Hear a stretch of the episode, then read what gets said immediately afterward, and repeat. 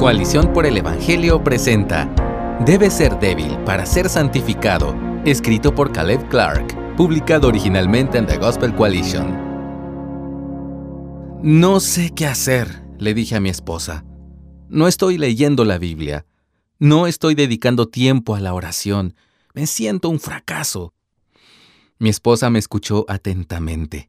Me puso la mano en la espalda. Me miró a los ojos y me dijo amablemente, Caleb, tienes que ir a orar. Ni siquiera se me había ocurrido la idea de acercarme a Dios en mi debilidad. Cuando los cristianos hablan de vencer el pecado o de crecer en su fe, el tono predominante suele ser el de esforzarse con esfuerzo humano. Una persona puede decir, yo necesito ser más disciplinado o yo necesito trabajar más duro. Yo necesito fortalecer mis músculos espirituales crear nuevos hábitos y mantenerme en ellos. Esto no es del todo erróneo, pero la Biblia nos dice que la santificación no es principalmente un acto de la voluntad. Por el contrario, se basa en reconocer nuestra debilidad y depender cada vez más del poder del Espíritu para transformar nuestras vidas. En su carta a los filipenses, Pablo escribe en el capítulo 2, en los versos del 12 al 13, Así que, amados míos, tal como siempre han obedecido, no solo en mi presencia, sino ahora mucho más en mi ausencia, ocúpense en su salvación con temor y temblor, porque Dios es quien obra en ustedes tanto el querer como el hacer, para su buena intención. Pablo exhorta claramente al cristiano a esforzarse. Esto se relaciona con otros mandatos que da a los cristianos. Andar por el Espíritu, en pasajes como Gálatas 5:16, despojarse de las obras de la carne, en Romanos 8 del 13 al 14, y proseguir hacia la meta final, en Filipenses 3:14.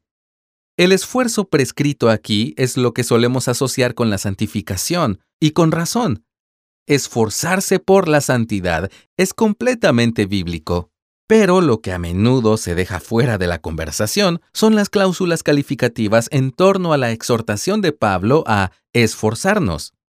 Primero, escribe que debemos participar en el proceso de santificación con temor y temblor. No son palabras que tendamos a asociar con el progreso en la carrera cristiana. Temor y temblor son términos que denotan la debilidad y la dependencia humanas ante Dios. Lee 1 Corintios 2.3. ¿Por qué el apóstol hace referencia a la debilidad? Porque está convencido de que la santificación consiste en aceptar nuestros límites y depender del Espíritu. Al fin y al cabo, Dios es quien santifica. Esa es la segunda cláusula calificativa. Porque Dios es quien obra en ustedes tanto el querer como el hacer, dice en el verso 13. Nos esforzamos en nuestra salvación con temor y humildad, sabiendo que no somos lo suficientemente fuertes pero Dios sí lo es. Al esforzarnos en Cristo para participar en nuestra santificación, nos hacemos más débiles en el sentido mundano. Perdemos nuestro sentido de autonomía e independencia, incluso perdemos la noción de que podemos obedecer a Dios con nuestras propias fuerzas, pero ganamos mayor fe, una gloriosa dependencia del Espíritu, y esa es la fuerza verdadera.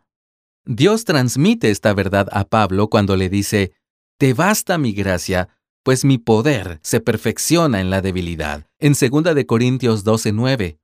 El apóstol responde con alegría, Con muchísimo gusto me gloriaré más bien en mis debilidades. El crecimiento en Cristo no convierte a Pablo en un superhéroe espiritual que logra todo lo que se propone.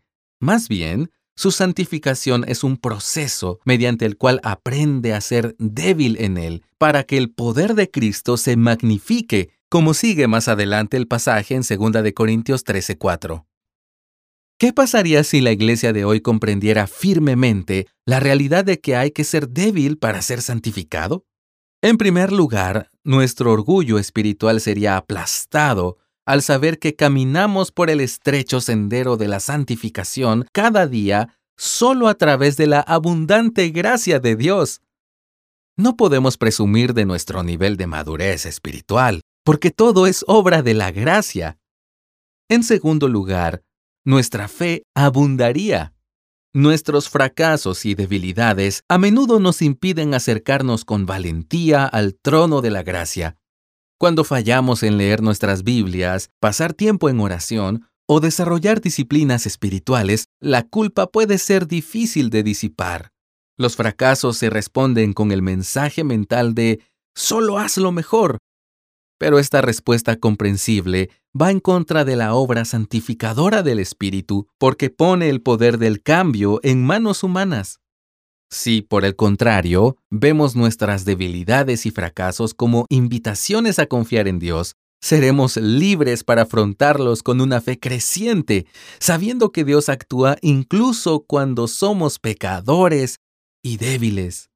No es como si no pudiera tocar lo peor de nosotros. Se complace en hacerlo demostrando que su fuerza es perfecta incluso en nuestra debilidad.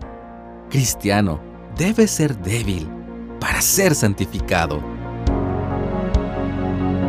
Gracias por escucharnos. Si deseas más recursos como este, visita coaliciónporelevangelio.org.